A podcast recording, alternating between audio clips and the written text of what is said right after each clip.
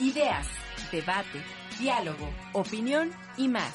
Esto es La Entrevista.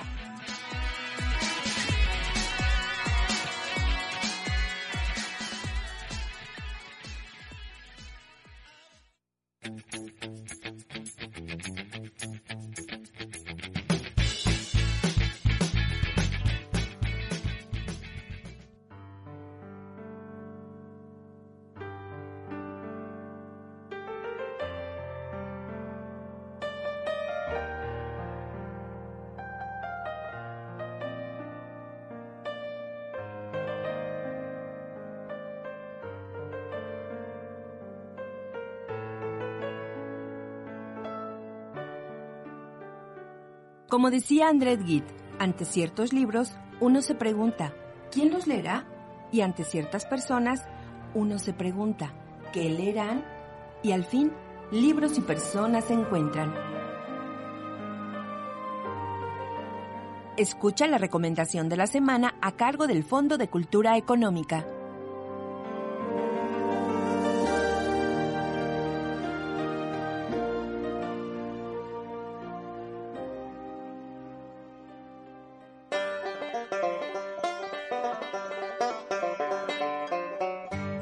Estimados radioescuchas, tengan todos un estupendo miércoles. Los invitamos a seguirnos en nuestras redes sociales para estar siempre comunicados y compartirles nuestras recomendaciones, eventos, talleres, novedades y descuentos. Antes de ir a la recomendación, con mucho gusto comparto a ustedes una cordial invitación para que nos acompañen a disfrutar la presentación del libro Space Invaders, de la autora chilena Nona Fernández Silandés. Este próximo viernes 21 de febrero, en punto de las 4 de la tarde. Además de la autora, contaremos con la presencia de la doctora Margarita Espinosa Blas, directora de la Facultad de Filosofía de la Universidad Autónoma de Querétaro y quien es responsable del proyecto entre la UAC y el Fondo de Cultura Económica. La entrada al evento es gratuita y contaremos con estacionamiento. Recuerden que la entrada es por la calle Manuel Altamirano número 5. Al terminar la participación de la autora, tendremos un espacio para firma de libros, por lo que recomendamos que pasen a partir de hoy para adquirir su ejemplar. Así lo tendrán bien asegurado. Agradecemos su puntual asistencia Comenzamos en punto de las 4 de la tarde. No se pierdan esta extraordinaria tarde en compañía de la destacada autora Nona Fernández. También hacemos a ustedes una cordial invitación para que participen en el evento Enfoque 2020. Es un evento de fotografía alternativa. El evento es gratuito y se llevará a cabo del 25 al 29 de febrero en diversas sedes de nuestra ciudad. Por favor, para más datos consultar www.enfoquemx.org y también www.fotoquerétaro.mx. Agradecemos a los organizadores por su invitación. Nosotros estaremos el sábado 29 con ellos en las instalaciones del Museo Regional. Bien, ahora vamos con la recomendación semanal. El título, Víctimas de la opulencia y otros relatos. Autor, Mariano Azuela. Ilustrado por Antonio Helguera. Colección, Vientos del Pueblo. Del editorial, Fondo de Cultura Económica. Víctimas de la opulencia es de un realismo estrujante, por duro y por vigente un vívido retrato del México prerevolucionario que describe la pobreza y la desigualdad que privaba y que la revolución trató de revertir. Este, como todos los cuentos de Mariano Azuela, es a la vez una denuncia y una sátira, una mirada profunda sobre la condición humana y sus circunstancias. Los cuentos, víctimas de la opulencia, lección que no aprendí en las aulas, lo que se esfuma, Habichuelos Negros, El caso López Romero y Un rebelde son seis relatos para visitar el México de inicios del siglo XX, desde el campo o la metrópoli. en el porfiriato, la revolución y el México postrevolucionario son muestra de las amplias miras de la inclinación artística de Azuela. Su narrativa de la revolución, la proletaria, la realista, la urbana y la vanguardista. Ahora conozcamos un poco del autor. Mariano Azuela, un médico enfermo de literatura, incursionó en el cuento, la novela, el teatro, la biografía y el ensayo, considerado uno de los fundadores de la novela de la Revolución Mexicana, tuvo una participación activa en este conflicto armado como médico militar de las fuerzas villistas. De regreso a México, continuó con su carrera literaria y fue miembro fundador de el Colegio Nacional. Esperamos que este título haya sido de su agrado. Muchas gracias por su atención y hasta la próxima.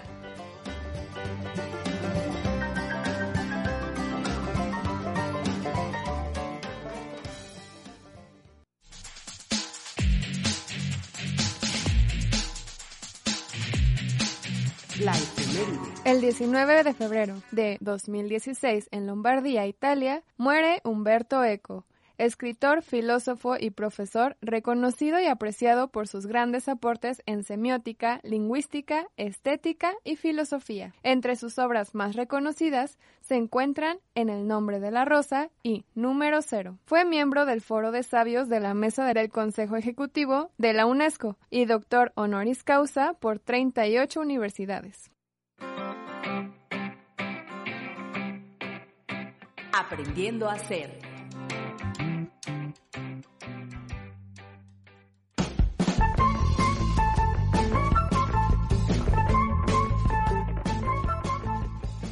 Buenos días, mi nombre es Patricia Ferráez, te voy a entregar una cápsula más de Aprendiendo a Hacer. Te recuerdo que Aprendiendo a Hacer es el nombre de nuestro grupo de desarrollo humano que se lleva a cabo todos los jueves de las 5 a las 7 de la noche, todos los jueves en el Centro Educativo y Cultural Manuel Gómez Morín. Estamos manejando una serie que le hemos denominado Sanando nuestra vida cuando la vida no nos está sonriendo y no sabemos cómo por dónde empezar a enderezarla, pues entonces es el momento de ponerle un propósito pequeñito, empezar a vivir una vida intencionada. Y eso es lo que te estoy proponiendo y lo que estamos trabajando ahora en el Centro Educativo y Cultural Manuel Gómez Morín. ¿Y te parece bien si llevamos nuestra atención la mañana del día de hoy hacia nuestro cuerpo físico? Nuestro cuerpo físico es muy importante es el carruaje, el carro con el que conducimos por la vida. Te recuerdo que cuando el vehículo se deteriora, se acaba en realidad la vida, porque ya no tenemos entonces la facilidad de ir, de venir, de subir, de bajar. Es un disfrute estar en la vida cuando nuestro carro funciona perfectamente. Entonces te invito a que en la mañana del día de hoy pues te des un tiempo para que reflexionemos cómo es que hemos mantenido el vehículo por el que manejamos por la vida.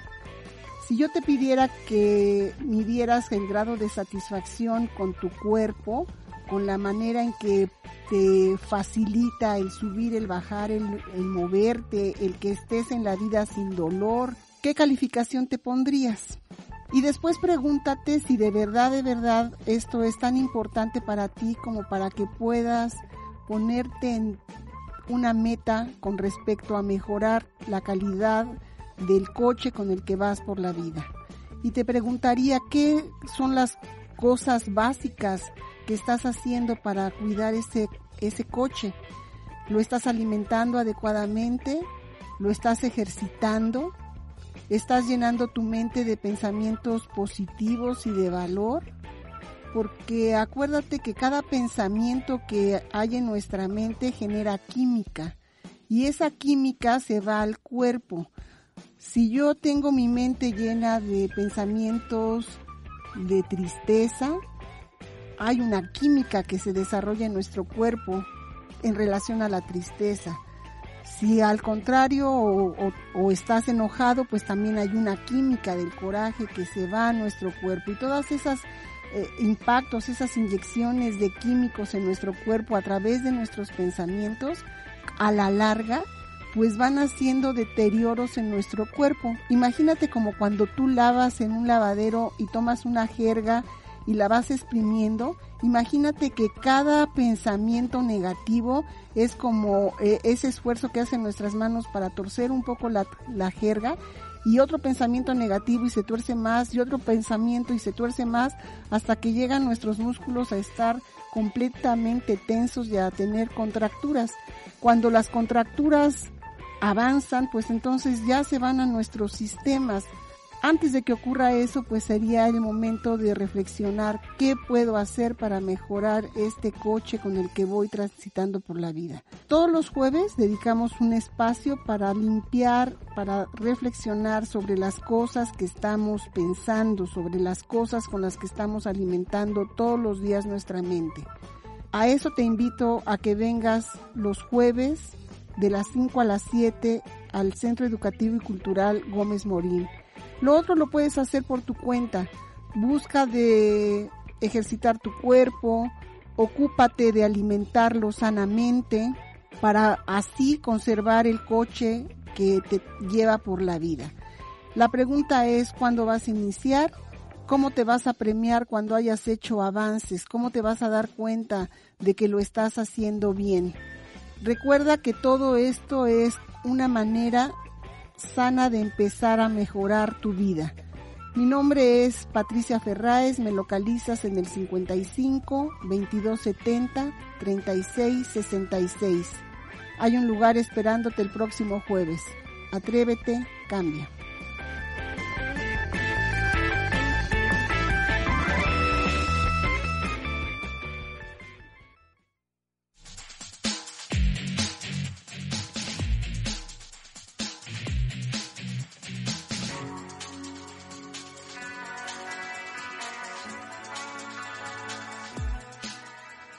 Ideas, debate, diálogo, opinión y más. Esto es La Entrevista.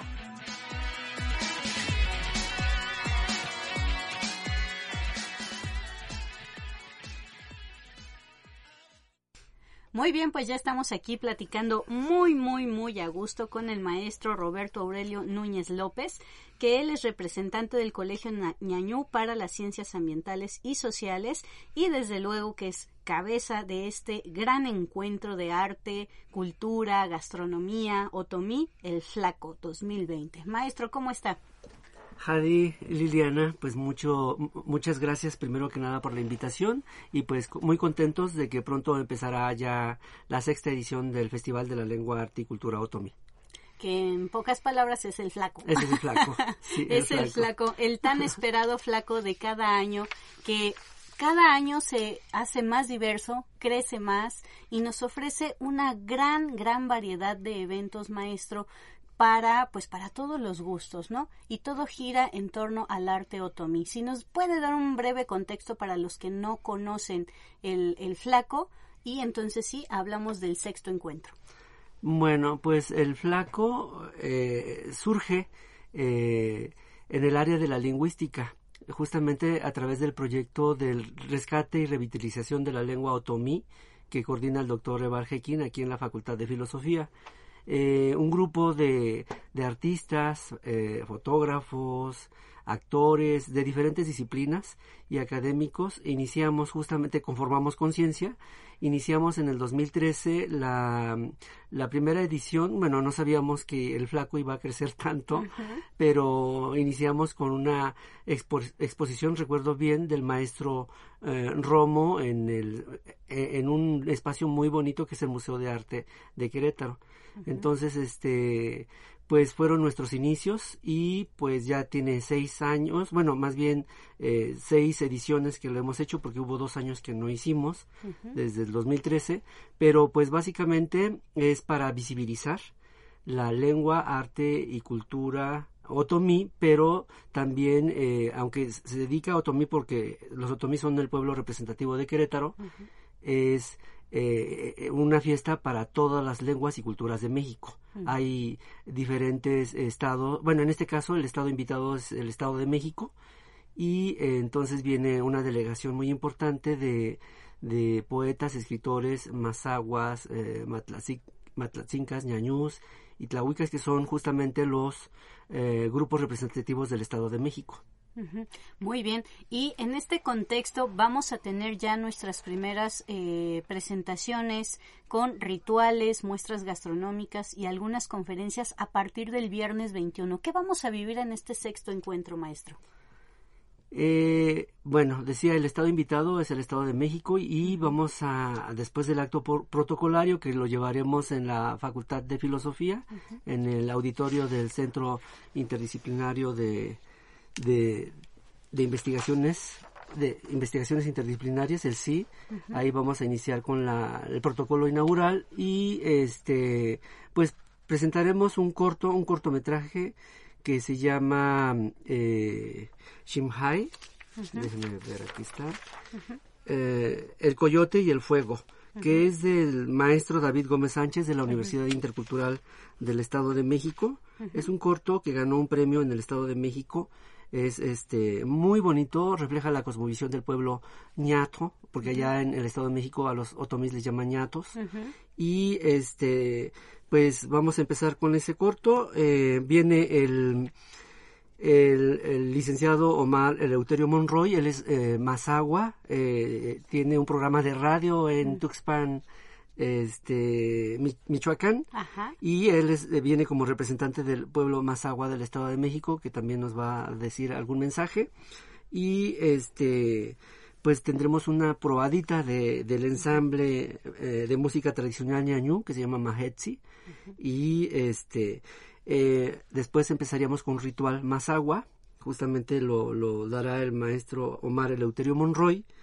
Y arrancaremos con una conferencia de, de Eli Samuel Cruz Muciño, un joven estudiante de la UAM. Eh, en, Sí, eh, no, en el Estado de México. Ah, ok. Ajá. Sí, este, ahorita se me fue el nombre, pero él viene a darnos la conferencia de mm, Arte Textil Otomí de San Miguel Ameyalco, Estado de México. Muy bien. Eh, viene también Pamela Chainman, ella es este historiadora del arte textil. Bueno, entonces ella nos va a hablar sobre cómo cambian los diseños, un acercamiento a los bordados más aguas del noreste del estado de México. Y viene también este Angélica Lujano García, ella es Mazagua, también trabaja en el Instituto Mexicano de Telecomunicaciones en la Ciudad de México, pero ella ganó el premio juvenil a la juventud del Estado de México el año pasado y va a darnos una conferencia sobre las mujeres en la economía Mazagua. Eh, nos acercamos ya casi al mediodía, tendremos entonces otra conferencia de la señora Marilena Castillo Cruz, ella es de de Guanajuatito, eh, acá en Ezequiel Montes, y nos va a hablar sobre la comida tradicional del semidesierto queretano. Tendremos entonces en el espacio de la comida, habrá un, un, espacio de gastronomía tradicional del semidesierto queretano. Ah, qué rico. Y por la tarde tendremos una serie de exposiciones. Esto ya es en el Centro de Arte Bernardo Quintana y arrancamos con la conferencia del doctor Alonso Guerrero Galván que se llama Mitologías, Dioses cosmovisiones y cosmovisiones prehispánicas, eh, para dar paso a la inauguración de una exposición de grabado colectiva que se llama Mitologías Mesoamericanas. Esto es a las 5 de la tarde en el Centro de Arte Bernardo Quintana. A las 6 tendremos una exposición fotográfica que se llama uh, Yahmi Mahiu, que son los rostros de mi maíz. Allí estará Carlos Gordillo, David Steck, Eunice Yosiani, Yolanda Alonso y bueno, pues yo participaré con dos fotos que me invitaron también. Eh, es son fotos de dos culturas eh, como parte de nuestro quehacer del trabajo de documentación fotográfica en el caso de los fotógrafos y lingüística en, lo que me corresponde a mí. Entonces presentamos justamente cuando vamos a las comunidades, pues tenemos ese contacto con la gente, con, con la naturaleza y vamos a presentar los rostros de mi raíz, o sea, quiénes son los que eh, son la esencia de, nuestros pueblos, ¿no? Y particularmente de mujeres de, de la comunidad. Entonces, este, pues va a ser una muestra muy bonita. Son, de, repito, de las eh, comunidades mazaguas del Estado de México y otomís de, de Querétaro. De Querétaro. Y este encuentro, bueno, esto que nos comenta hoy el maestro Aurelio es únicamente las actividades del viernes 21, porque sábado 22, domingo 23 y hasta el 29 de febrero tendremos diferentes actividades en distintas sedes. ¿Qué sedes están participando, maestro? Sí, bueno, está el, el CESEC, por supuesto, el Centro Educativo y Cultural del Estado de Querétaro, eh, Manuel Gómez Morín, ahí estaremos todo el domingo está pues el Centro de Arte Bernardo Quintana, que además debo de mencionar que vamos a, a las 7 de la tarde vamos a tener una exposición de dibujo. Es muy simbólica esta exposición porque son dibujos del doctor Eval Hekin. Como todos sabemos, el doctor Eval Hekin es lingüista y es el que ha realizado pues todo el trabajo de documentación lingüística de Querétaro desde 1981 en el proyecto de rescate y revitalización. eh, entonces es muy interesante porque él, cuando llegó a México, él es holandés, eh, sus primeras impresiones las empezó a dibujar y ahí muestra los contrastes entre la cultura rural, la cultura urbana, entre la gente indígena y la gente pues mestiza. Entonces hay una serie de contrastes, pero los, los dibuja de una forma muy interesante que vale la pena ver. Esto es a las 7 de, de la tarde, también ahí en, la, en el Centro de Arte Bernardo Quintana. Seguimos entonces con las sedes. Eh, el sábado estaremos también en la mañana en el Centro de Arte Bernardo Quintana presentando conferencias, el ritual ñato del sacerdote otomí que se llama Isaac Díaz Sánchez. Este, él nos dará también una conferencia que se llama Filosofía otomí y eh, vienen también eh, una, una maestra que, que de Tolimán que se llama Angélica María Oropesa Ríos. Ella nos va a hablar de su experiencia en Tolimán, que estuvo trabajando con niños y se llama Todos somos poetas sembrando semillas en Tolimán. Ah, qué bonito. Este, pero viene también eh, Luis Alberto Sánchez González, él es egresado de la maestría en estudios amerindios y viene a, a hablarnos sobre eh, para quién escribimos reflexiones sobre la oralidad y la escritura en otomí. Entonces es bien interesante también su conferencia. Presentamos dos libros de Nación Otomí, nos visita eh, por eh, consecutivamente cada flaco y son un grupo de escritores. Eh, no nada más otomís, se llama Nación Otomís, pero son, tienen también así como el flaco, eh, escritores de diferentes, de diferentes este, estados y de diferentes lenguas. Entonces, muy bien, maestro, pues está muy amplio, muy, muy, muy amplio el, el repertorio de conferencias, presentaciones de libro, talleres que van a estar a lo largo de estos días eh, de lengua, arte, cultura, otomí en todas sus vertientes. Y pues ahorita ya no nos da mucho el tiempo para poder seguir hablando de todos los detalles del programa Flaco. Sin embargo, queridos radioescuchas, ustedes pueden encontrar el día a día en las redes del Centro Educativo y Cultural Manuel Gómez Morín. Vamos a estarles subiendo la información a partir, bueno, ahorita ya está publicado lo que es viernes 21, sábado 22 y domingo 23, con el detalle de cada hora, presentación, autores y demás, porque como bien lo señala el maestro Aurelio, el domingo 23 estarán básicamente todo el día en el Centro Educativo y Cultural Gómez Morín. Estos talleres, eh, conferencias y demás, maestro, ¿tienen algún costo? No, no, todos son eventos gratuitos este, y no tienen ningún costo, es entrada libre. De entrada, entrada libre. ¿Y el programa completo dónde lo podemos ver, maestro? ¿Tiene alguna red social, algún sitio en Facebook que nos Ah, pueda compartir? Hay un sitio en Facebook que se llama justamente El Flaco, el Festival de la Lengua, Arte y Cultura Otomí. También está en el Otomí WAC, que ahí presentamos todo este tipo de información y otros más sobre nuestras actividades que hacemos. Otomí WAC de la Universidad Autónoma de Querétaro, ¿no? Así es, este. Y bueno, pues en, en las redes de, del CSEC, me- de la Facultad de Filosofía y seguro que por ahí estarán, estaremos distribuyendo y difundiendo este programa. Vale mucho la pena se acerquen todos ustedes a conocer de todo este arte y cultura otomí, porque además hay algunas presentaciones o talleres también para niños, para los jóvenes, para los adultos y para todos aquellos enamorados de nuestras lenguas y tradiciones. Bueno, esta es una increíble oportunidad para poderlo conocer.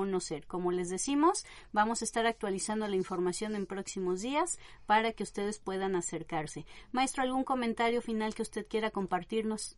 Bueno, pues este invitar a toda la gente que se dé el tiempo de conocer, porque en la medida de que conozcamos nuestra diversidad cultural, vamos a respetar.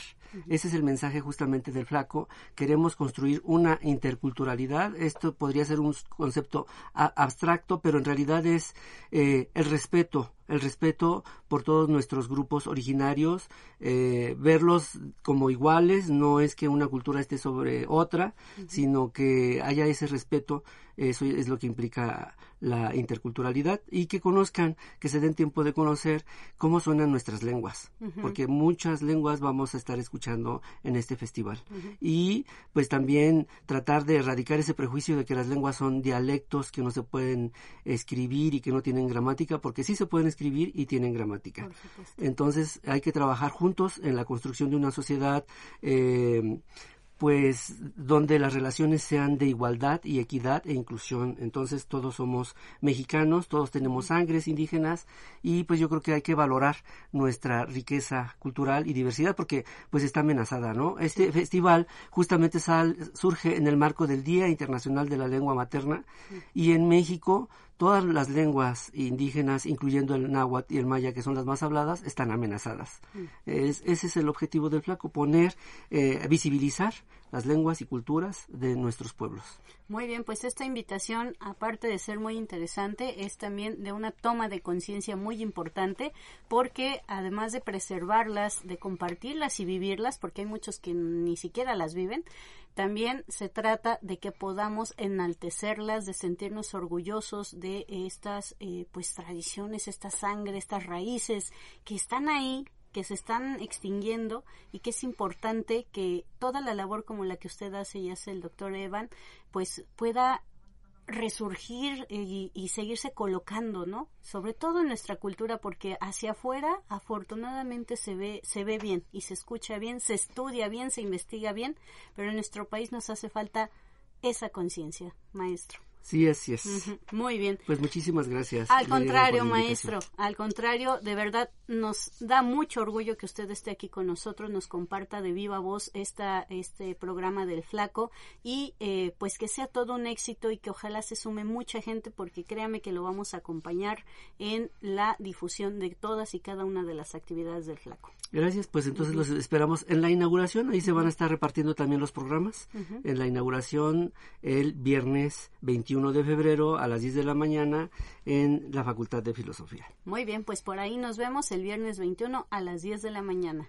Es tiempo ya de despedirnos, ya básicamente llegamos a la recta final de Cultura 360. Nos vamos a escuchar el próximo miércoles en punto de las 11.30 de la mañana y les dejamos la invitación a que ustedes se acerquen a las redes sociales del Gómez Morín para estar al pendiente de los detalles del Sexto Flaco Querétaro 2020. Hasta la próxima.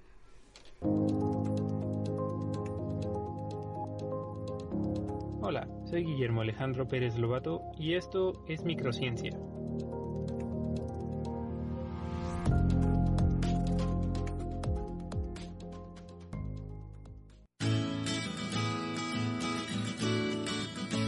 El día de hoy quiero hablar acerca del nuevo coronavirus 2019, pero yo como estudiante de física, la verdad es que no sé mucho al respecto. Por eso tengo junto conmigo a mi colega Karen Uxue Martínez Pérez, quien nos puede contar un poco más siendo estudiante de biología. Hola Guillermo y hola a todos nuestros escuchas. Es un honor estar aquí. Muchas gracias por acompañarnos, Karen. Primero querría preguntar, ¿qué es un virus? Bueno, un virus es un agente microscópico constituido por material genético como nuestro ADN y en particular necesitan de otro organismo para replicarse y producir muchas copias de sí mismos, como clones. Algunos de ellos causan enfermedades como gripa e influenza. Existen varios grupos, y entre ellos están los coronavirus, que se llaman así por su forma que se parece a una corona. El pasado 30 de enero, la Organización Mundial de la Salud declaró una emergencia global debido a un nuevo tipo de coronavirus, que provocó un brote de infecciones respiratorias en Wuhan, China. Entonces, ¿de dónde sale el nuevo coronavirus?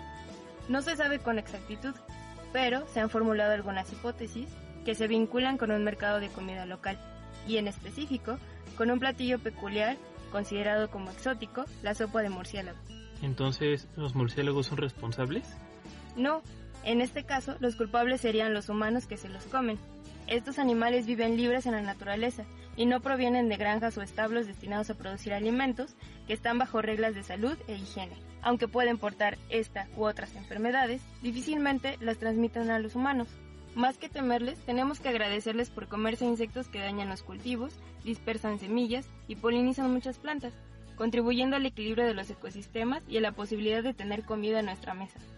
Muchas gracias Karen por darnos esta información acerca de dónde viene el coronavirus. Regresando a este otro tema, pues todavía no se sabe mucho acerca de esta nueva epidemia y enfermedad. Por ejemplo, qué tan contagiosa es y qué tan fácil es contagiarse de humano a humano entre personas. Por lo que hay que estar al pendientes. No hay que estar alarmados, pero hay que hacerle caso y seguir las indicaciones del sector salud. Esperemos que no llegue a territorio nacional, a nuestro México y a América Latina. Y gracias por acompañarnos el día de hoy en la cápsula de microciencia. En conclusión a lo que nos acabas de decir, Karen, hay que recordar no comer fauna silvestre que no venga de granjas certificadas o de lugares que produzcan animales para alimento, ya que pueden portar enfermedades que nos pueden transmitir si nos lo comemos. Bueno, en ese caso podríamos adoptar una frase de alguna película y decir que los murciélagos son amigos, no comida. Gracias.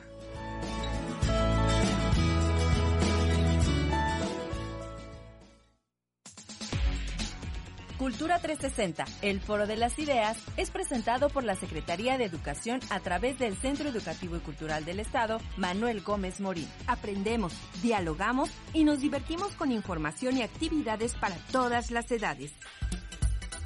Cultura 360, el foro de las ideas. Escúchanos el próximo miércoles de 11.30 de la mañana a 12.30 horas. Hasta la próxima.